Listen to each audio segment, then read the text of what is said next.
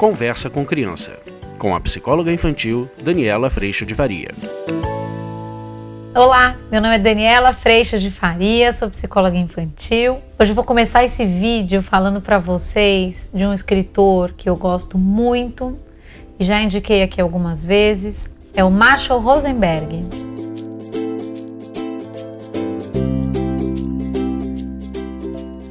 Ele escreveu um livro chamado Comunicação Não Violenta. E hoje eu vou trazer para vocês um pedacinho desse livro que conta o seguinte: e que quando eu li a primeira vez, eu fiquei, não, não é possível. Será mesmo?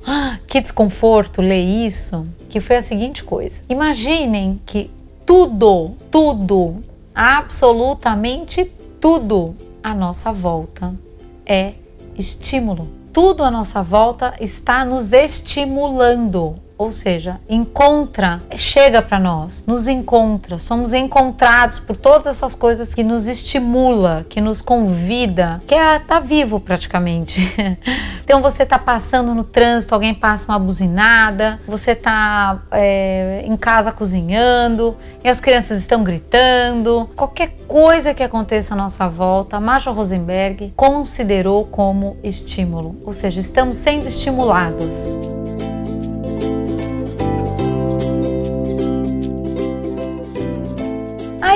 Ele fala o seguinte: o sentimento que você tem dentro de você, principalmente a raiva, que é desse sentimento que ele trata primordialmente nesse livro, esse sentimento ele pertence a você. Não pertence ao estímulo pelo qual você foi tocado, estimulado. Então imagine o seguinte: eu estou trazendo isso para vocês porque a gente quase vai para um lugar de falsa responsabilidade e falso espaço de perdão. Por quê? Porque muitas vezes, como o Marshall Rosenberg diz no livro dele, a gente é estimulado por alguma situação que nos gera raiva, ira, tristeza, violência de alguma forma, e a gente responde ao mundo na mesma medida do estímulo recebido. Quando o Marshall Rosenberg fala que o que nós sentimos dentro de nós pertence a nós, a gente é convidado, na verdade, a colocar a raiva e todos esses sentimentos que existem dentro de nós num outro lugar. Qual é esse lugar? O lugar, eu gosto demais da raiva como esse lugar do desconforto de sendo olhado dessa forma, que é, eu brinco no curso online, que no fim das contas, nosso desconforto, nossa raiva, muitas vezes funcionam como bússola para muitos relacionamentos. Por que isso? Porque na hora que eu tô desconfortável com alguma coisa ou tô com raiva, eu tô recebendo um aviso importantíssimo de que talvez ou eu estou desconsiderado nessa relação ou eu estou desconsiderando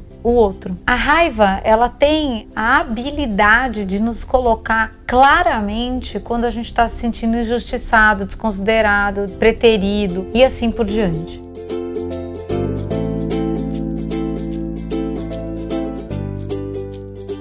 Querendo trazer hoje para vocês é exatamente pra gente sair dessa situação de imagina que alguém vira para você e fala, ou mesmo as crianças, né? Você fala assim: "Gente, eu não gostaria que você deixasse um prato espalhado". Pegar um exemplo que acontece bastante lá em casa. gostaria que você não deixasse seu prato aqui espalhado. Aí essa criança, em vez dela honrar e respeitar o que cabe a ela, ela responde para mim assim: "Uai, mas eu só deixei o prato aí espalhado porque você me chamou aquela hora e pediu para eu ir até o teu quarto. E eu vou responder para ela, se eu tiver na mesma pegada, vou responder para ela: "Bom, mas eu só te chamei porque você tava gritando lá na sala e tava fazendo muito barulho". Aí a pessoa vai lá, a criança inteligentíssima e fala: "Bom, mas eu só gritei porque eu já tinha te chamado duas vezes e você não veio". "Bom, mas eu só não fui porque eu estava fazendo um negócio aqui para você lá da sua escola". "Mas você só tá preenchendo negócio". E assim a gente vai para um lugar que não tem fim.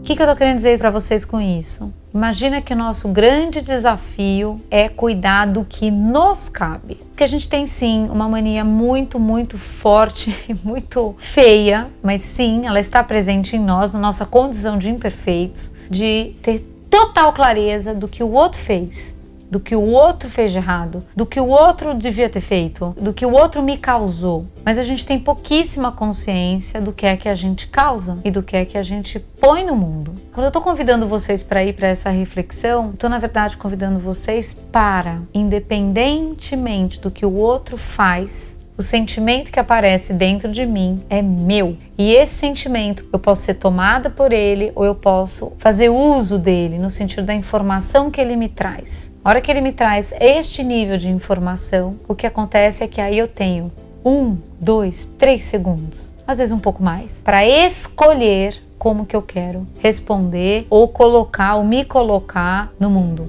O que, que vai sair da minha boca?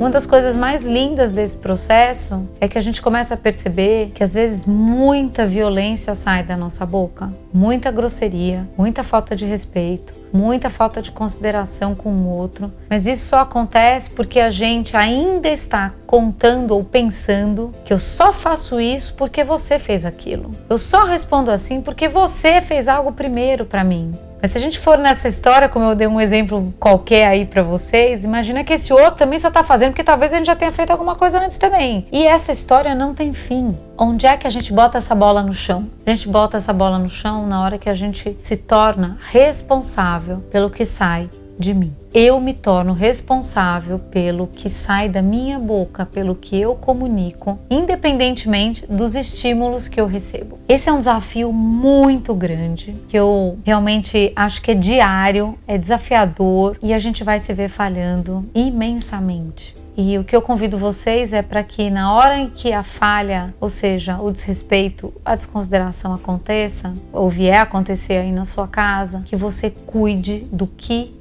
te cabe. O que, que cabe a nós quando nós somos desrespeitosos? A mim tem cabido muito pedir perdão depois de perceber um grande arrependimento no meu coração e pedir perdão para quem quer que seja a pessoa envolvida na situação. Às vezes pessoas muito próximas, às vezes pessoas muito distantes.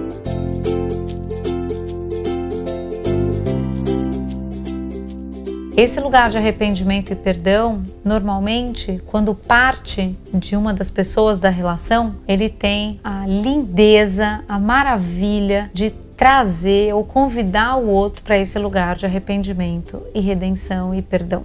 E na hora em que isso acontece, é muito lindo de ver como, de repente, você vai ver uma cena de você tá falando: ai, me desculpa, me perdoa porque eu te tratei assim, assado, cozido, falei mal com você de um jeito que você não merece. Mas imagina que essa pessoa tratou você antes muito mal, me perdoa. A tendência é que essa pessoa fale: tá bom, eu te perdoo, mas me perdoa também por eu ter feito isso, isso e isso também. Quando a gente, ao invés de ir para esse lugar de encontro tão encantador de perdão sobre algo que nós fazemos. E aí eu tô cuidando de mim nessa relação, para que eu aprenda cada vez mais sobre considerar a mim e ao outro. Quanto mais a gente puder propor esse espaço, mais tranquila fica a nossa relação. E as crianças, elas passam a reagir e a olhar esse estado também como um estado que cabe a elas cuidar. E a gente vai tendo a oportunidade de aprender juntos esse espaço de arrependimento, cuidado, perdão e reconciliação. Na hora que a gente colocar isso dentro da nossa casa, eu tenho que dizer para vocês que vocês podem se surpreender com a quantidade de perdão que vocês vão pedir, mas eu vou dizer uma coisa: vocês vão se surpreender muito mais com o tamanho do amor que surge numa relação onde cada um cuida de si, onde cada um entende que é responsável pelas suas atitudes e pelas suas ações.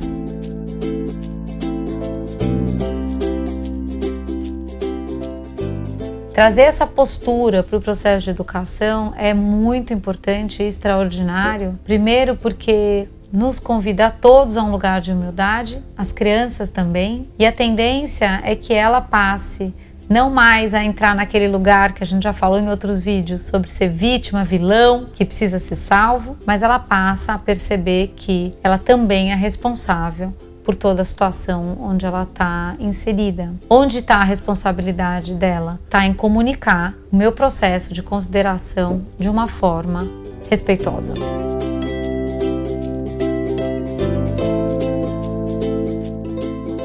O convite é para que a gente primeiro perceba esse processo na gente e que a gente possa se acolher nesse lugar, ao invés de se julgar ou se criticar, que a gente possa conseguir é, um colo e um amor imenso por nós nesse lugar. O curso online ele tem tratado demais desse espaço. Muitas vezes a gente tem as mães e eu também, a gente se cobrando da conta de fazer, mas quando a gente pode acolher o nosso estado imperfeito, a gente vai sim, descansando cada vez mais em Deus nesse processo e pedindo cada vez mais ajuda e podendo perceber que não é sobre conseguir isso, é sobre exatamente cuidar de tudo isso.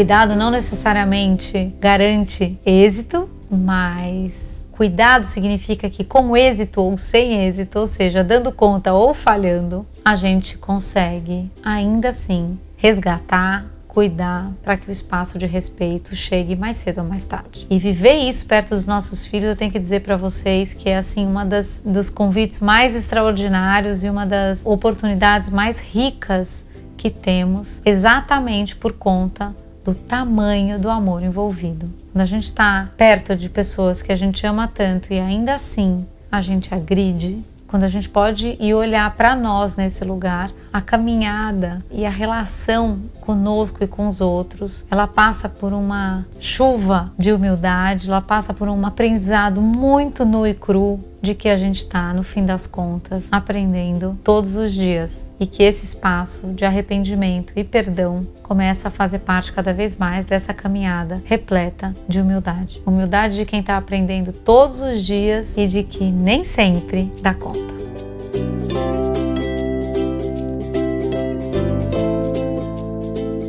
O vídeo de hoje foi esse. Agradeço primeiramente a Deus por toda a paz no meu coração, toda a direção e todo o amor, a sua presença e a gente se vê na próxima oportunidade. Tchau!